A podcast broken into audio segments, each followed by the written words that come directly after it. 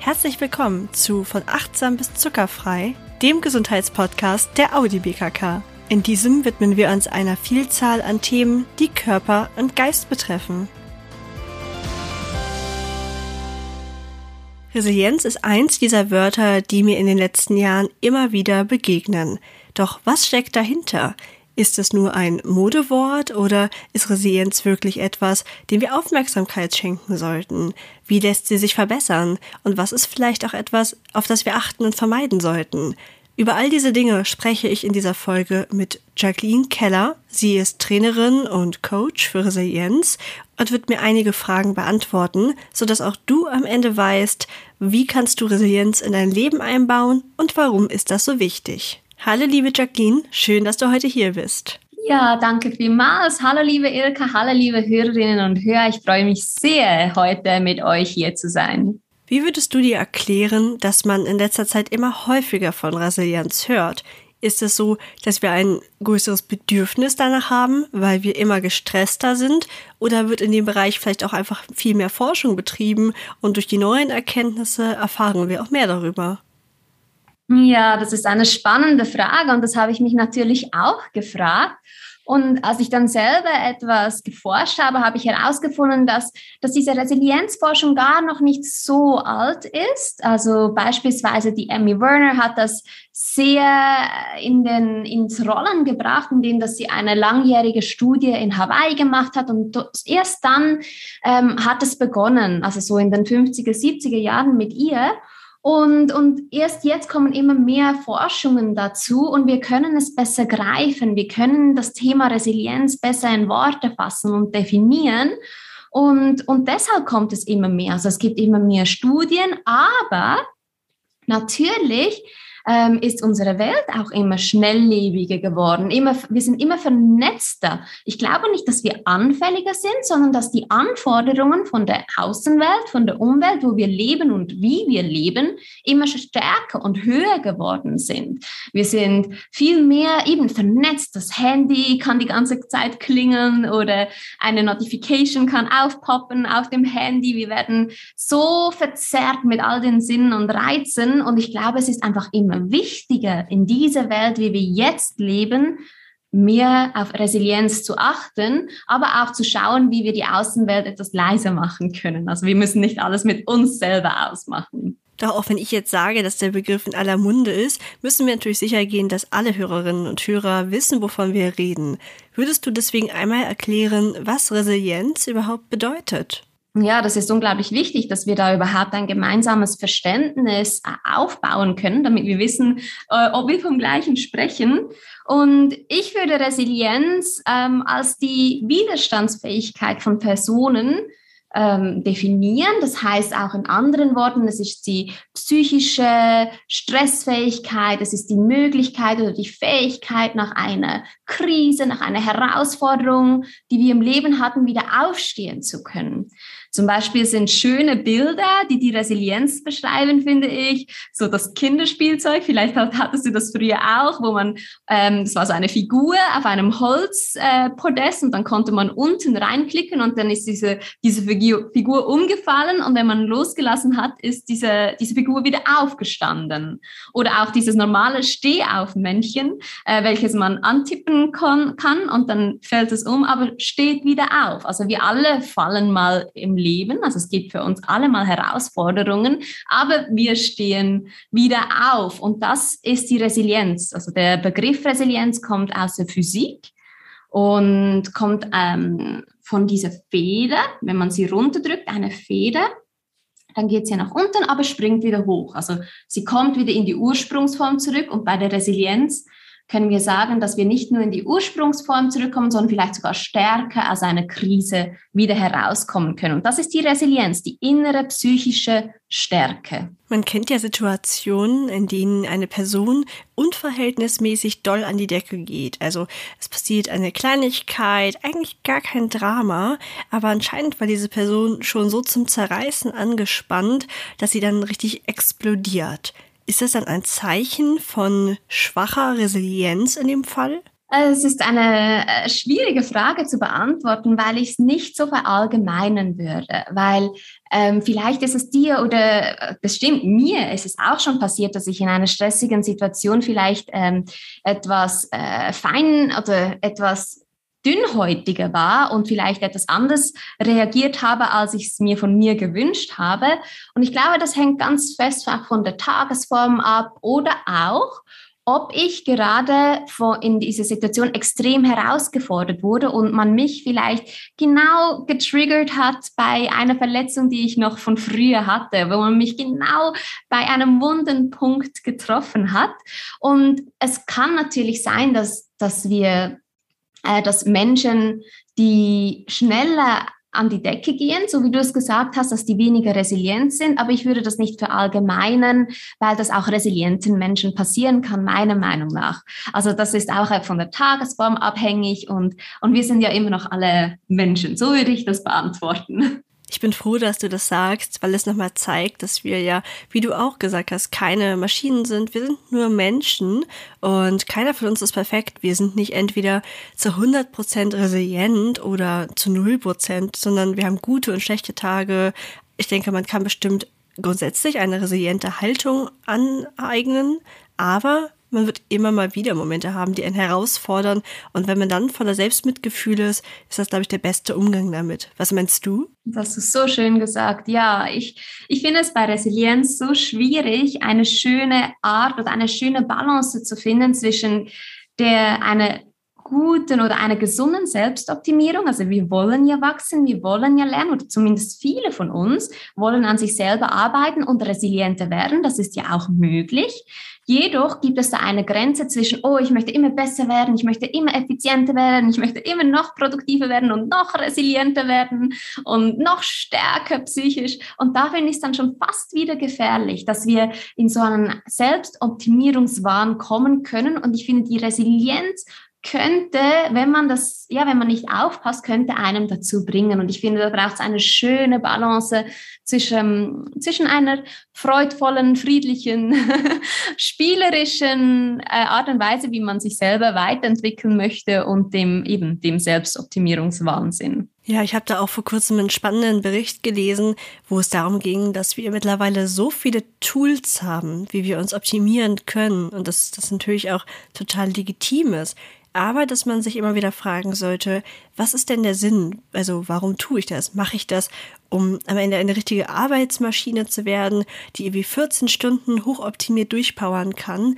Oder habe ich diese Tools eigentlich, um dann vielleicht trotz eines normalen Arbeitstages einen schönen Feierabend zu haben und ein entspannter Mensch zu sein? Ja, genau, genau. Und Resilienz kann ganz sicher helfen, das zu erreichen. Resilienz kann helfen, einen glücklicheren, entspannteren, gelassenen Alltag zu haben, weil ich mit Herausforderungen, die an mich herankommen, wie Corona oder auch einen Jobverlust oder mein Meerschweinchen ist gestorben oder Konflikt in der Partnerschaft oder eine nahestehende Person stirbt, was auch immer wir im Alltag für schwierige Situationen haben, wenn ich eine hohe Resilienz habe, kann ich gut damit umgehen. Wir sind uns also einig, dass Resilienz eine ganz tolle Sache ist. Aber wie lerne ich das denn nun? Ja, ach, ich, als ich das das erste Mal gehört habe, Ilka, ich konnte nicht genug kriegen von, vom Thema Resilienz, dass man wirklich lernen kann, dass ich etwas dazu beitragen kann, dass ich resilienter bin.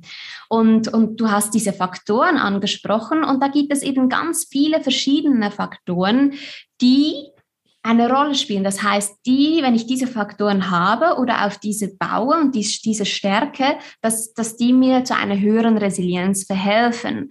Und da gibt es in der Wissenschaft zumindest, auch in der Praxis, gibt es noch nicht ein Modell, das ganzheitlich akzeptiert worden ist. Also das, da ist man immer noch etwas am Erforschen. Aber ich kann mal einige Faktoren aufzählen. Es gibt zum Beispiel ähm, dieses Modell der sieben Säulen der Resilienz, aber es gibt auch von der amerikanischen Psychologievereinigung gibt es zehn Faktoren und, und ich kann mal vier davon aufzählen, mit denen ich mich sehr intensiv auseinandergesetzt habe in der Wissenschaft und in der Praxis. Beispielsweise ist das Optimismus. Also Optimismus ist ein Faktor, der mich schützen kann von hera vor herausfordernden Situationen. Das ist der Schutzfaktor positive Emotionen, wie beispielsweise Dankbarkeit, Neugierde, Liebe, Freude, alles so positive Emotionen.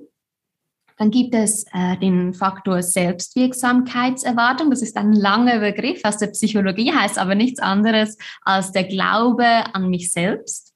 Mhm. Und dann gibt es noch das Thema Achtsamkeit, also der sich bewusst werden, was jetzt gerade passiert, was ich gerade denke, was, warum ich zum Beispiel an die Decke gegangen bin oder mich sogar zu ertappen, bevor ich an die Decke gehe und in alte Muster falle. Das wären so vier Faktoren, mit denen ich mich sehr intensiv auseinandergesetzt habe. Haben diese vier Faktoren denn alle eine gleiche Gewichtung oder ist das vielleicht von Mensch zu Mensch unterschiedlich? Ähm, ist gar nicht so einfach zu beantworten, weil ich dazu keine Studien gefunden habe. Ähm, und deshalb kann ich das wirklich gar nicht beantworten. Ich hätte es jetzt ungefähr gleichgewichtet oder so, mhm. dass die Personen, die merken, hey, ich bin eigentlich eher ein Pessimist. und wenn sie das merken und schon dieses hohe Bewusstsein haben, dass sie das über sich selbst erfahren haben und wissen, könnte es ja eine Möglichkeit sein, dass diese sagen, okay, ähm, ich, weil ich eher negativ, also das Negative als erstes sehe, wenn mir etwas passiert, ich möchte jetzt lieber am Schutzfaktor Optimismus arbeiten. Das heißt, man schaut dann einfach individuell, welche dieser Faktoren gut zu mir passen und auf die konzentriere ich mich dann. Ja, genau. Wobei ich mich wirklich auf einen Faktor, einfach für den Moment auf einen Faktor konzentrieren würde und mich so, äh, so reinknien würde oder so viel üben würde in diesem ähm, Feld wie möglich, bevor ich dann zum nächsten gehe, weil, weil einfach die Gefahr besteht, dass wir uns zu viel vornehmen und uns dann doch nicht tun oder das einfach nur ähm, nicht genug in die Tiefe anschauen. Und deshalb würde ich sagen, lieber ein Faktor und dann etwas üben und dann zum nächsten Schutzfaktor gehen. Das heißt, wenn wir zusammenarbeiten würden, dann würden wir erst den Bereich festlegen, in dem wir da was tun. Und wie geht es dann weiter? Was kann man dann da so machen, um meine Resilienz zu verbessern? Ja, das ist so eine gute Frage. Ähm, genauso mache ich das aber. Also ich, ich arbeite im Coaching mit meinen Klienten wirklich so, dass ich versuche herauszufinden, oder sie sagen es mir selber, ähm, wo sie merken, bei welchem Faktor, es gibt ja noch viele mehr, äh, wo sie merken, dass sie hm, gerne daran arbeiten würden. Und manchmal mache ich das so, dass ich einige aufzähle und sie sagen dann selber, wo sie merken, dass sie Schwächen haben. Oder ich finde es anhand vom Gespräch heraus. Und sobald wir das haben, ähm, schlage ich vor oder frage, ob diese Person an diesem Faktor, zum Beispiel Optimismus, arbeiten möchte. Und dann erarbeiten wir gemeinsam Tools, Resilienz-Tools, die diese Person wie ein Werkzeug, wie ein, eine Übung mitnehmen kann in den Alltag, um das zu verfestigen und immer wieder anzuwenden. Natürlich ist das eigentlich sehr individuell, aber gibt es vielleicht so ein Tool, was du gerade allen Hörerinnen und Hörern mit an die Hand geben kannst, das sehr nützlich ist in den meisten Fällen? Ja, unbedingt. Also ich, ich kann für zwei Faktoren mal äh, Tools mitgeben. Und, okay. und das sind teilweise Tools, die äh, von der Wissenschaft auch schon gut erforscht sind und teilweise von der Praxis sehr, äh, sehr gut dastehen. Also ich habe viele Interviews mit Menschen gemacht, die sich schon lange mit der Resilienz beschäftigen in der Praxis. Und, und das ist eine Mischung davon. Zum Beispiel beim Optimismus habe ich etwas aus der Wissenschaft von der Frau Lyubomirsk äh, gibt es ein cooles Tool, welches sie anwendet mit Kindern, aber auch Erwachsenen. Sie möchte zum Thema Optimismus mal schauen oder mit, den, mit ihren Klientinnen anschauen, ähm, wann habe ich etwas Positives gedacht, etwas Gutes gedacht. Und jedes Mal, wenn, wenn die Person merkt, dass sie das gemacht hat, beispielsweise jetzt in einem Beispiel der Kinder, kommt ein, ein Schüler nach Hause und sagt, hm, der, der Bernd oder wer auch immer hat mich nicht angerufen, ähm, der mag mich bestimmt nicht und der hat was gegen mich, ich gehöre nicht mehr in die Gruppe. Das wäre so äh, eher der, der pessimistische Anteil. Und vielleicht kommt er dann mal nach Hause und sagt, hey, die Tina hat mich nicht angerufen, aber das muss nicht heißen, dass sie mich nicht mag. Es ist einfach Fakt, dass sie mich nicht angerufen hat. Warum, weiß ich gerade nicht. Und in all diesen Momenten, wo, wo er, wo er der, diese Bern nicht in den ähm, Pessimismus reingefallen ist, würde er einen Cent, einen Euro in, oder in der Schweiz einen Franken in, in ein Glas werfen und sich daran erfreuen, jedes Mal, wenn er merkt, dass er eben die Denkensweise oder die Perspektive verändert hat. Verstehst du, wie ich meine? Ja, das ist eine tolle Taktik. Das heißt, es ist auch hier nicht der Fokus, oh je, Mist, jetzt war ich wieder pessimistisch, sondern eher der Fokus, wann habe ich es immer geschafft? Und, und ich finde, das ist eine ganz andere Haltung äh, darin. Also nicht, dass, dass ich darauf schaue, oh je, jetzt habe ich es da nicht geschafft, da nicht geschafft, da nicht geschafft, wie in der Schule, wo man auf die Fehler kontrolliert wird, äh, korrigiert wird, sondern ähm, auf dort, auf alle, also alle Situationen im Alltag, wo ich es tatsächlich geschafft habe und da kann man sich darüber freuen. Das ist eine, eine, ein Tool von dieser russischen äh, Wissenschaftlerin beispielsweise. Und das könnte man tun, indem man mal seine Gedanken mal anschaut, was denke ich eigentlich den ganzen Tag? Und sich daran erfreut, wenn ich etwas positiv gesehen habe. Das werde ich mir auf jeden Fall merken, denn ich denke, wir kennen das alle, dass man manchmal doch eher den Fokus auf das Negative lenkt, auch wenn man das gar nicht möchte. Dabei gibt es doch so viel Positives, auf das wir stattdessen achten könnten. Ja, und sogar auch ich als Resilienztrainerin, ich habe mir einen Beruf daraus gemacht. Auch ich habe immer wieder, wieder schwierige Gedankenangebote. Ich nenne es jetzt mal ein Gedankenangebot und ich muss einfach nicht darauf eingehen, auf dieses Angebot aber das passiert auch mir. Und das, der Schlüssel dazu ist einfach, sich äh, dessen bewusst zu sein und, und nicht unbedingt sofort darauf reagieren zu müssen. Es gibt auch eine spannende Studie, die zeigt, dass äh, die wurde gemacht mit, mit Kriegsgefangenen, die, die zurückgekommen sind. Und, und dann hat man gesehen, also das ist wirklich eine offizielle Studie, dass die Kriegsgefangenen, die einen höheren Optimismuswert haben, dass die weniger oft in posttraumatische Belastungsstörungen gefallen sind als Leute, die weniger optimistisch waren. Und das finde ich so spannend, dass man das sogar in so extremen Situationen auch sehen kann, dass, dass das wirklich ein, also das, das ist wissenschaftlich äh, angeschaut worden. Das finde ich so spannend, auch so bei extremen Beispielen. Das ist ja spannend, dass es selbst bei so extremen Fällen funktioniert. Das spricht ja auf jeden Fall für die Wirksamkeit dieses Tools. Ja, genau. Und, und diese, dieser Optimismus wurde, wurde so gemessen wie ein Intelligenztest. Also so wie wir Intelligenztests machen, können wir auch Optimismustests machen.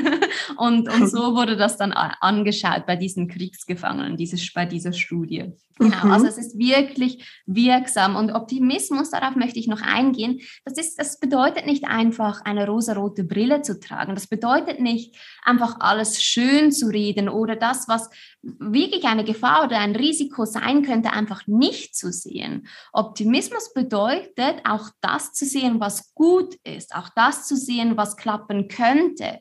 Das bedeutet Optimismus. Und Optimismus hilft mir, wieder in die Handlung zu kommen, wieder ins Tun zu kommen und nicht nur einfach starr zu sein vor, vor all diesen Risiken und Gefahren, die vielleicht vor mir lauern. Ja, total. Zum Leben gehören nun mal gute wie auch schlechte Momente. Das ist auf jeden Fall nichts, was man ändern kann. Es wird immer auch harte Phasen geben oder herausfordernde Situationen. Wenn man optimistisch ist, dann möchte man einfach nur dafür sorgen, dass man den Fokus auf das Positive legt, während man bei zum Beispiel der toxischen Positivität, die in letzter Zeit ja auch immer weiter erforscht wird, das ist wiederum nicht gut. Da verdrängt man das Negative und sagt wirklich, ach, das ist nicht da, es passt schon, alles ist super. Das ist damit natürlich nicht gemeint, das siehst du ja wahrscheinlich ganz genauso. Es geht nur darum, dass man einfach akzeptiert, dass beides zum Leben dazugehört, man aber den Fokus auf die schöneren Dinge lenkt und sich in Dankbarkeit auch ein bisschen übt. Ja, genau. Ich bin ganz deiner Meinung und sehe es genau gleich. Du hast es mega schön gesagt, ja, voll.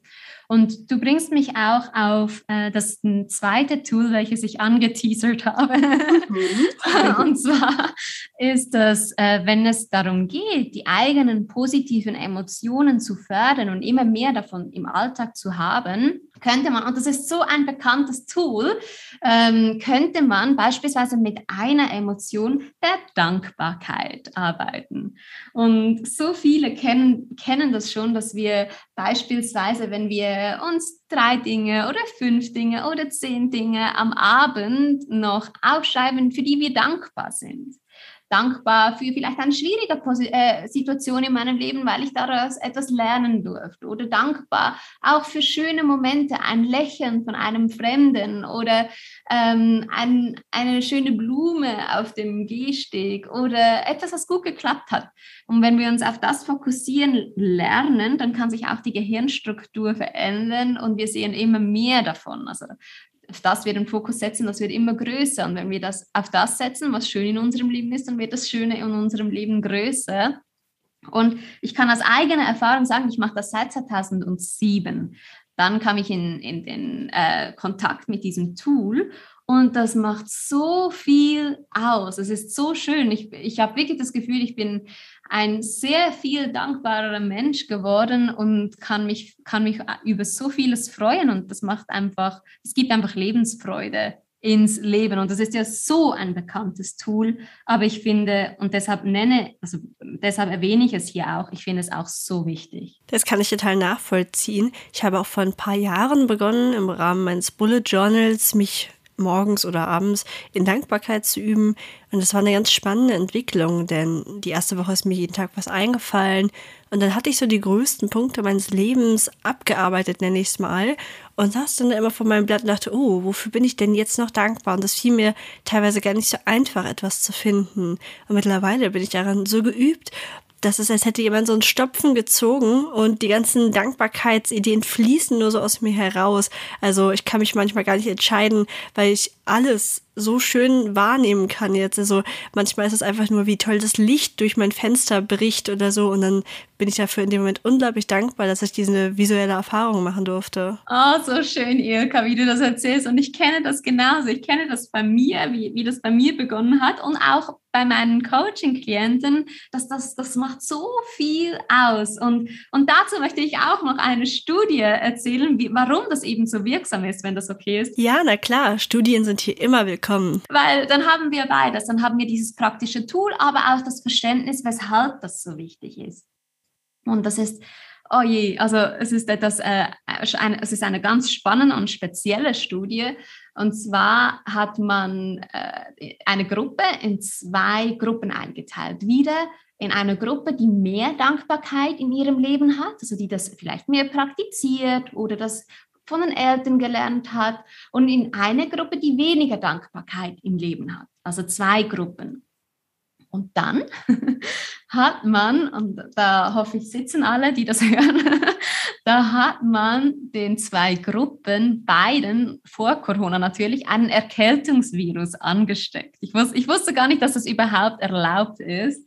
Äh, ist, ist heute bestimmt nicht mehr erlaubt. Auf jeden Fall hat man den beiden Gruppen einen Erkältungsvirus äh, angesteckt. Und was ist passiert?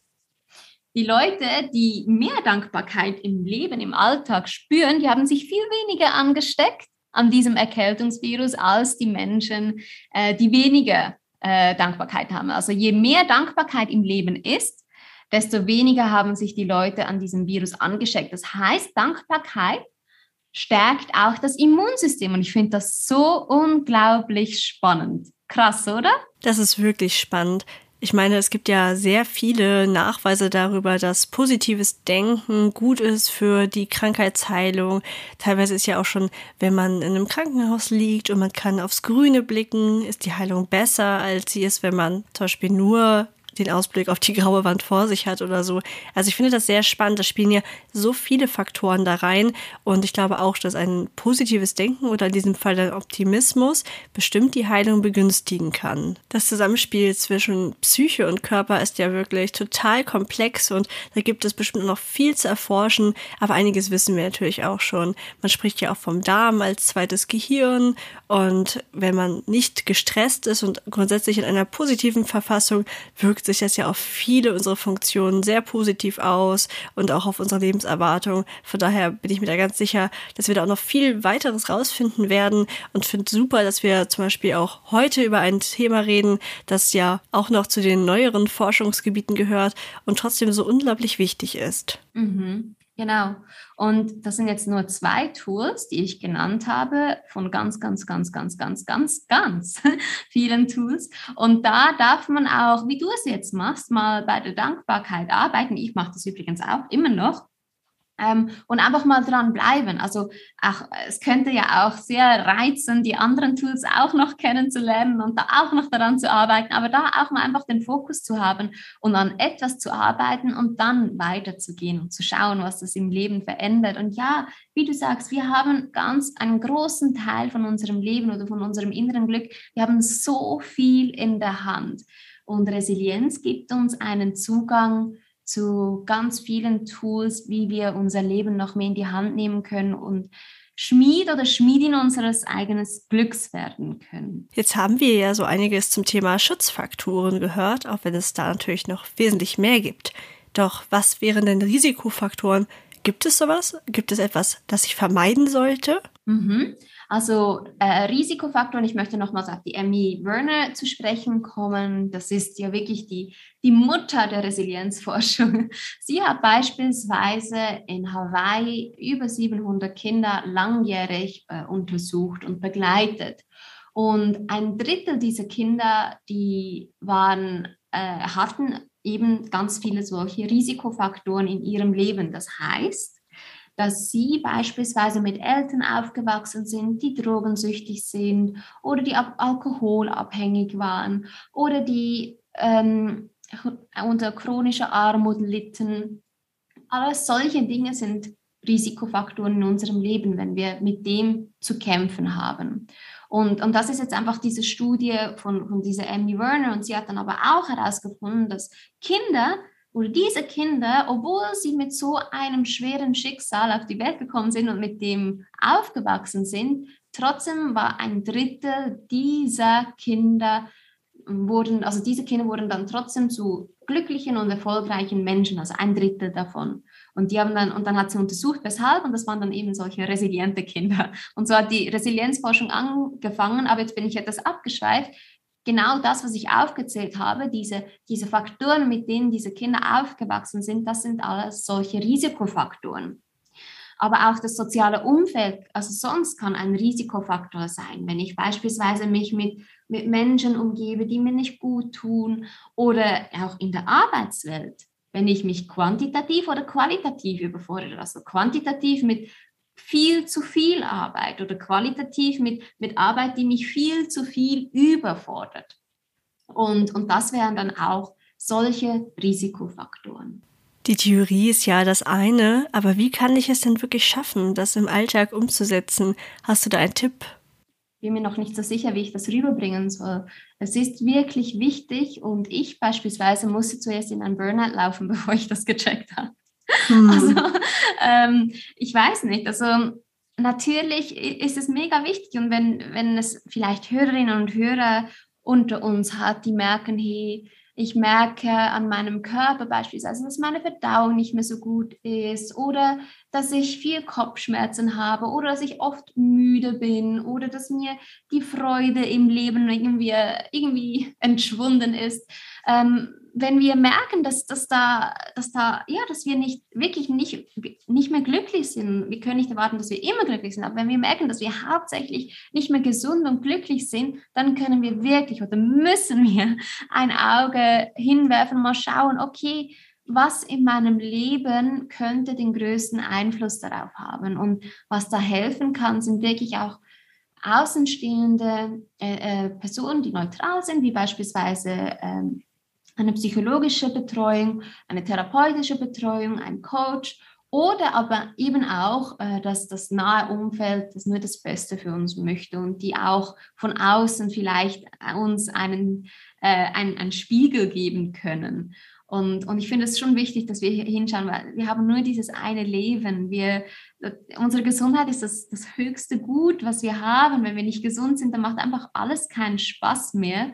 Und es muss nicht immer in einem Burnout-Land, äh, wie sagt man, enden. Dem kann ich mich nur anschließen.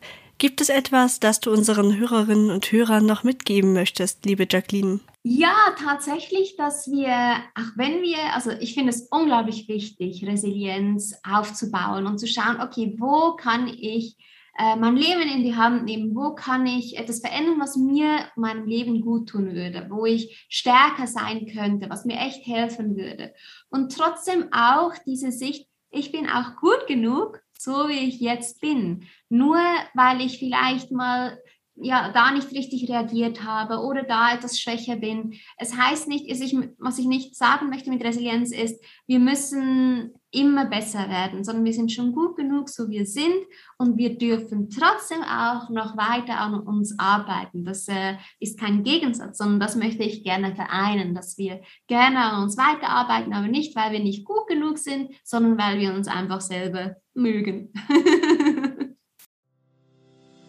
Das war unsere Folge zum Thema Resilienz. Ich hoffe, dass ihr auch etwas für euch daraus mitnehmen konntet, um ein bisschen resilienter durch den Alltag zu kommen und es in Zukunft nicht mehr nur als Modewort betrachtet. Das Jahr neigt sich dem Ende zu, doch eine Folge haben wir dieses Jahr noch für euch. Im Dezember dreht sich bei uns alles um das Thema Essstörungen.